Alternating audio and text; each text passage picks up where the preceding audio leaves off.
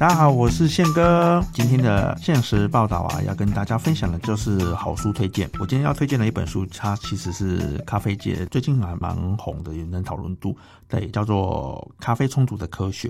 其实它这一本是在二零二零年时候就有出版，那我那时候就大概有看了一下这样子。作者是呃斯卡特拉尤。他也有很多的著作啦，他其实基本上都在写咖啡或者是茶，比较有名的著作可能就是《咖啡烘豆的科学》，还有意式咖啡的冲煮。如果有兴趣的人都可以去找一下，因为其实我觉得这本书为什么今天想要推荐，是因为有一个咖啡界的大哥，一个资深的大哥。我到时候会跟大家讲说，为什么我们不讲前辈，会讲大哥。之后可能会录一集 podcast 来解释说咖啡圈的一些事情，这样子。他其实也不是不是什么秘密呢，有时候就是在讲话的方式会比较名称啊，互动会比较不太一样这样子。所以这个大哥他拿书给我说，他说：“哎，这本你得等一款。”我说哦，你要送我书哦，谢谢，还很新哎。我说啊，你不被垮吗？我不是不被垮，是我已经垮掉。因为我觉得其实会跟这些资深的大哥他们学习，是因为看他们可能接触咖啡已经早期很早就接触，到现在他们还是会不断的会进修嘛，想要让自己跟这个世界不要脱离太久。所以我今天推荐这本书，其实、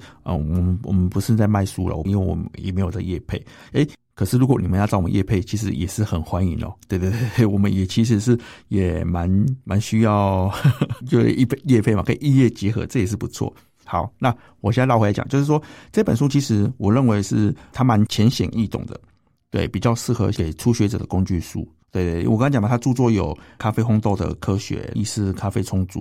对，那意意式咖啡冲煮的话，它大部分就是家里可能你要有一些简单的一些咖啡机来做操作。这本的话，它有一些地方的话会会让人家觉得蛮容易去入门的，它不会说太复杂。当然中间的话也是会有一些科学数据啦，对，它是必须。花一点时间，或者是说你已经有一定的基本的入门的基础，会比较了解。否则的话，那一页的话，你就可以跳过去就好。对对对，因为我跟你讲嘛，我觉得兴趣是很重要的啦。很多人他对于咖啡这个领域啊，或者这个区块充满的好奇，包含到现在也是，我们也都是还在做学习啦。对，要一直不断的做学习。所以这本书的话，它可以掌握一些原则跟观念，让你在家里呀、啊，在家里哦，真的、哦、就可以轻松的也煮出可以喝的咖啡。为什么讲说可以喝的咖啡跟好咖啡有什么不一样？我举我自己的例子好了，我跟大家分享一下。小时候，嗯，我记得约莫应该是国中的时候，姐姐就买一台那个美式机啊，家里就会煮咖啡，然后隔壁的阿姨邻居他们就会来说，哦，来拎咖啡什么之类。但其实那时候对传统的那种咖啡的操作，或者是喝咖啡都完全没有概念，包含宪哥的妈妈哈，也就是。宝香夫人，对，我们都是没有概念，都是真的是土法炼钢哎，就是看电视电影，然后在那边用，然后去买咖啡啊，买豆子啊，对方怎么讲，我们就怎么去弄。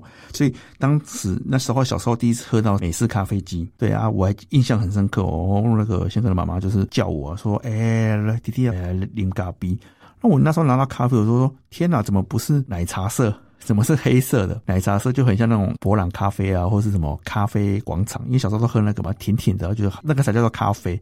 所以当我那时候拿到美色，说嗯，这是咖啡。我喝下去的时候说，哦天哪，拜托，这个也太苦了吧，真的比中药还要苦诶。从此我就觉得对咖啡，就那时候就是也没有抗拒，可是就是没有想象中那么的好喝。对对，我还喜欢喝有甜的这样子，所以你看哦，那时候早期的观念真的是或者是原则啊都没有掌握住，所以现在妈妈们都乱煮诶，其实也没有再分什么水分比啊，或者是说参数什么都没有，反正就是煮出来它就是算是一个怎样有咖啡因的咖啡。对啊，讲真的，这样其实是不好喝的，所以我觉得这本书的话，它其实可以让你们的逻辑啊，或者是原则上面都可以变得比较清楚。对，可以煮出一个可以喝的咖啡这样子。对，那有些人在家里会很执着，会很坚持说，哦，我一定要煮出很好的咖啡，或是我什么要有很特别的风味啊，或者是怎么样才可以煮出像咖啡馆一样。可是有时候我就我都心里在想说，其实喝咖啡不需要这么的辛苦啦，那你也不用这么的累。讲过嘛，它本来就是一个可以舒压减压。可是如果一直一昧的去追求那种你认为很完美的风味的咖啡，才叫做好咖啡。其实它真的很辛苦，讲真的嘛，因为在家里煮它就是方便，然后可以萃取咖啡因，这样子就好。对啊，好喝，不要说难喝。那如果今天是要真的走到商业化，诶，那当然就是不一样的层面了嘛，因为豆子本身就不一样，家里的水质跟咖啡馆的水质一定都不一样。简单来讲说，我们北部的水跟南部的水就也也是不一样嘛，会有软硬水质分别。最后，当然最重要的就是工具嘛。对啊，工具一定有不同啊，工欲善其事嘛，必先利其器啊。可是这样讲又不太对哦，为什么？因为有些人在家里的设备真的已经媲美独立咖啡馆的那种规格。现在真的是很多人的设备啊，或者硬体的方式都会追求到最高极致。我觉得这是好事啊，但是要去衡量一下自己的预算。如果你一天只煮一杯或两杯啊，买这么昂贵的机器，其实它的摊体啊，或者是说折旧率，你都要把它算进去。否则的话，呃，不便宜啦。我并不会说，因为我们自己本身是开咖啡馆，就是说你就是要赶快就买那些硬体啊，或者是说买多好的设备。其实我就觉得可以由浅入深嘛。就今天一直讲的主题，跟这本书所带来给大家的一些一些观念也好，或者是一些原则。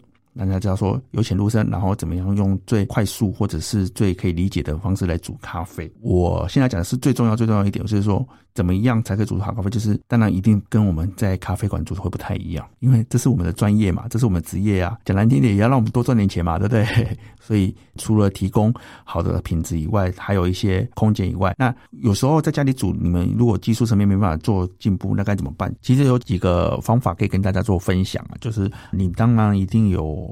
周遭朋友嘛，或者他会很喜欢喝，或者是他可能常常在喝的。因为我觉得常在喝，它其实对味觉、味觉的敏锐度，它其实是有加分的效果。所以你可以。怎么样让自己的技术进步？就是说，你可以做尝试，这是第一点。那第二点就是在于是说，你自己本身你也可以去其他的咖啡馆，然后去做尝试。我们的原则都很简单，我一直跟我们的团队讲说，原则很简单，就是你要怎么样煮出好的咖啡，你要怎么样做出好的料理，或者怎么样做出好的甜点，就是你要多去吃好的东西。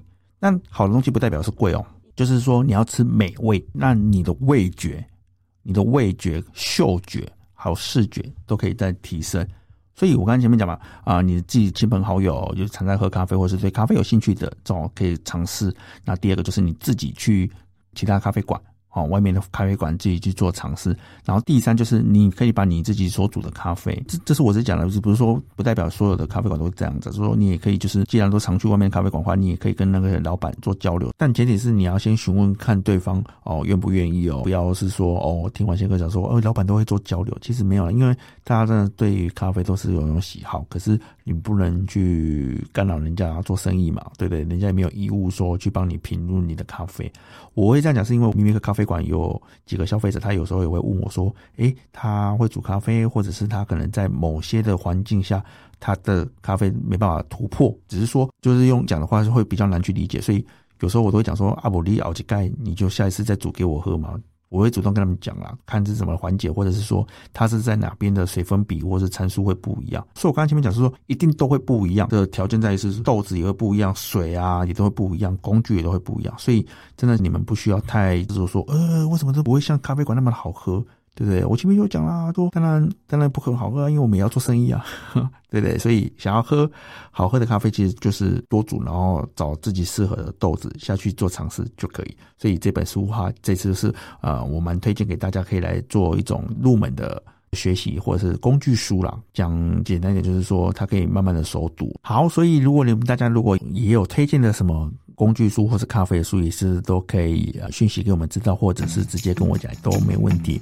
那今天的话，这次推荐的咖啡充足的科学，希望大家会喜欢。那也欢迎大家可以订阅米玛的自家人频道，还有我的现实报道。我们下一期见，拜拜。